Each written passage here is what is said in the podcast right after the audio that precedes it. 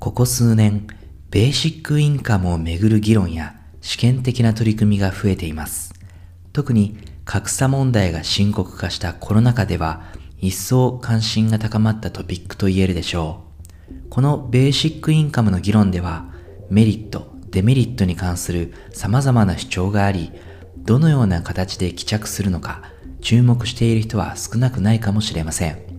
そんなベーシックインカムについてより現実的な議論をするためには、今後の社会経済の大変化を考慮することが必要です。その大変化とは、AI による富の創造。AI が創出する富を財源として、ベーシックインカムの仕組みを作り出すことが可能だと主張しているのが、アメリカの AI 開発企業、オープン AI の CEO、サム・アルトマン氏です。オープン AI は、著名な AI 研究者が多数関わる世界的な AI 開発企業。あのイーロン・マスク氏が共同創業者の一人で、最近まで役員を務めていたことでも広く知られています。そんなオープン AI の共同創業者の一人で CEO を務めるアルトマン氏は2021年3月17日に投稿した自身のツイートで提言の全文へのリンクを添えて AI がもたらす富は膨大なものになると指摘。その提言では AI がもたらす富によってアメリカの国民は1人当たり年間1万3500ドル、約146万円の価値を享受できるようになると主張しているのです。そのロジックは次の通りです。今後10年間で様々な職種において AI の導入が増える。これによって人件費はゼロに近づき、ほとんどのものやサービスの価格も大きく下がる。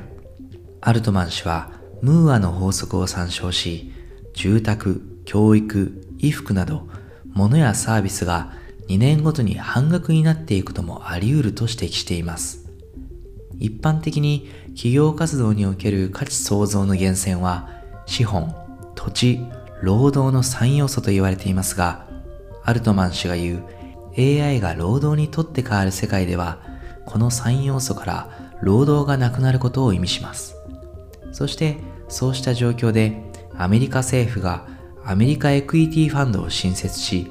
それを通じて資本と土地への課税を最適化すれば、経済成長と公平な分配を同時に達成できると説明しています。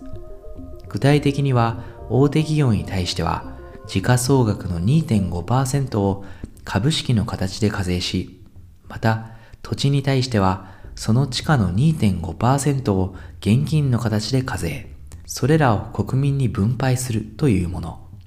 これによって10年以内に18歳以上のアメリカ国民2億5000万人に対し、年間1万3500ドル相当の現金と株式を給付することができると言います。アルトマン氏曰く AI による価値創造のスピードがさらに加速し、国民が享受できる富が先ほどの資産よりも大きなものになる可能性もあるとのこと。また、AI によって物、サービスの価格が下がることで、購買が促され、企業の株価に影響し、それが国民へのさらなる還元につながる可能性もあるとしています。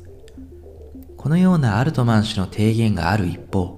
2016年6月にはスイスでベーシックインカム導入の是非を問う国民投票が実施され、賛成23.1%、反対76.9%という結果になりました。